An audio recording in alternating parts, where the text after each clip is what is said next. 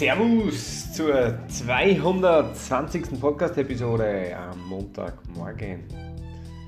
Heute habe ich ein ganz cooles Thema für euch, ein sehr inspirierendes Thema.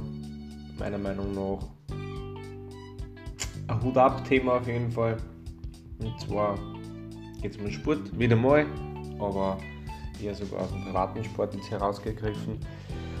Äh, Gibt es in Berlin einen Mann namens Klaus-Dieter Knapp, der seit leider einigen Jahren einer inkompletten Querschnittslähmung leidet.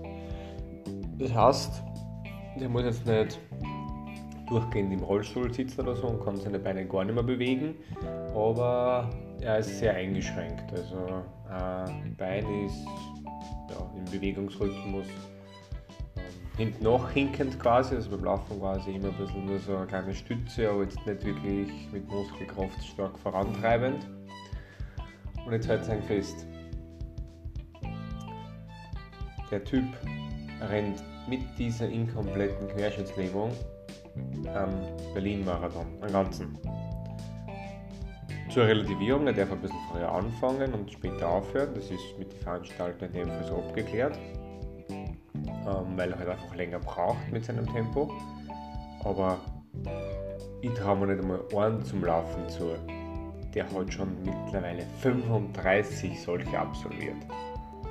Und das ist für mich auf so vielen Orten und Weisen inspirierend, einerseits einen Marathon durchzuziehen generell. So, dann natürlich nur das zu machen, okay, mit dieser körperlichen Beeinträchtigung, die Rahmenbedingungen zu schaffen, dass er eben ein bisschen mehr Zeit kriegt. Und, und das ist für mich auch noch ganz, ganz, ganz wichtig, den Mut zu haben, das äh, mit der offensichtlichen Beeinträchtigung zu machen, mit dem Risiko hin, dass wir wissen, dass es immer wieder Leute gibt, die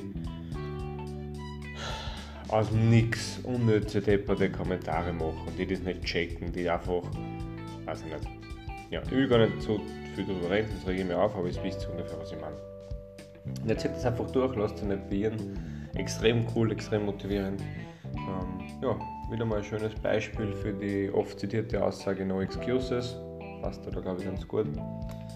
Und damit wünsche ich euch einen motivierten Start in die dieswöchige Woche. Und ja, viel Erfolg, viel Glück bei allem, was es macht. Denkt an Dieter, Klaus Dieter Knapp und zieht es durch. Ciao.